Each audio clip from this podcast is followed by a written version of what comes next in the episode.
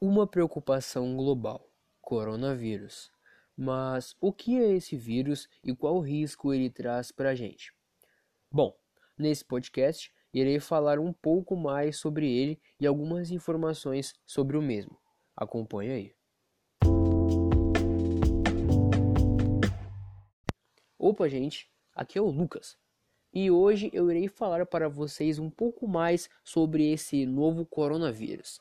Você muito provavelmente já ouviu falar nesse vírus, mas a pergunta que não sai da mente é: o que realmente é o novo coronavírus? Bom, é um novo vírus que tem causado doença respiratória pelo agente coronavírus, com casos recentemente registrados na China. É importante saber que os coronavírus são uma grande família viral conhecida desde meados de 1960 que causam infecções respiratórias em seres humanos e em animais. Geralmente, infecções por coronavírus causam doenças respiratórias leves e moderadas, semelhantes a um resfriado comum. Alguns coronavírus podem causar doenças graves com impacto importante em termos de saúde pública, como a Síndrome Respiratória Aguda Grave, identificada em 2002, e a Síndrome Respiratória do Oriente Médio, identificada em 2012. Bom, como vocês puderam ouvir, o coronavírus ele é facilmente confundido com um resfriado comum. Mas é claro que se você estiver em dúvida se você está ou não com esse vírus, é aconselhável você se dirigir a um médico para ter um diagnóstico completo de um profissional.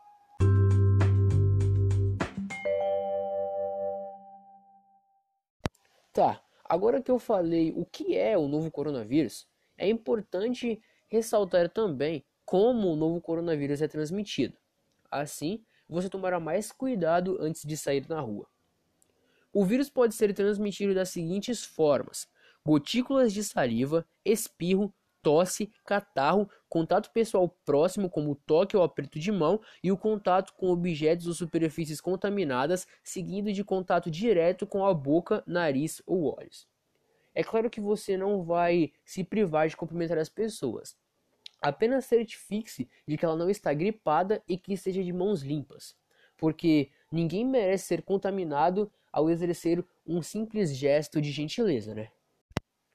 Vamos falar um pouco sobre os sintomas agora, gente, que é algo importantíssimo para definir se você está ou não com o coronavírus. Lembrando, consulte um médico para ter certeza de que está realmente com o vírus. Apenas ele poderá dizer com certeza se você está ou não contaminado pelo vírus. Os sintomas são principalmente respiratórios, semelhantes a um resfriado. Também podem causar infecção do trato respiratório inferior, como as pneumonias. Os principais sintomas são febre, tosse e dificuldade de respirar. Lembrando, se você apresentar qualquer um dos sintomas, vá imediatamente para um médico. Esse vírus não é brincadeira, pode levar à morte, então leve a sério.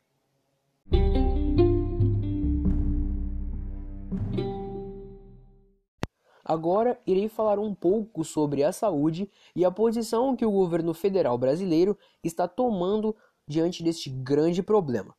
O Ministério da Saúde realiza monitoramento diário da situação junto à Organização Mundial da Saúde, OMS, que acompanha o assunto desde as primeiras notificações de casos em Wuhan, na China, no dia 31 de dezembro de 2019. O governo federal brasileiro adotou diversas ações para o monitoramento e o aprimoramento da capacidade de atuação do país diante do episódio ocorrido na China. Entre elas está a adoção das medidas recomendadas pela OMS. A notificação da área de portos, aeroportos e fronteiras da Agência Nacional de Vigilância Sanitária Anvisa, a notificação da área de vigilância animal do Ministério da Agricultura, Pecuária e Abastecimento, MAPA, e a notificação às secretarias de saúde dos estados e municípios, demais secretarias do Ministério da Saúde e demais órgãos federais com base em dados oficiais, evitando medidas restritivas e desproporcionais em relação aos riscos para a saúde e trânsito de pessoas, bens e mercadorias. O Ministério da Saúde também instalou o Centro de Operações de Emergência, COE, novo coronavírus, que tem como objetivo preparar a rede pública de saúde para o atendimento de possíveis casos no Brasil. O COE é composto por técnicos especializados em resposta às emergências de saúde pública.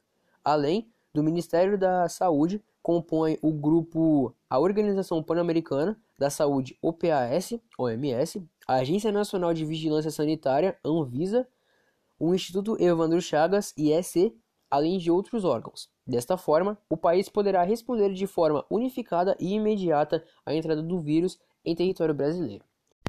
Termino aqui meu podcast. Espero que tenha deixado todas a par da situação desse novo problema, né? E alertado também porque realmente é um grande risco à saúde. Bom, muito obrigado a todos e até o próximo episódio. Falou!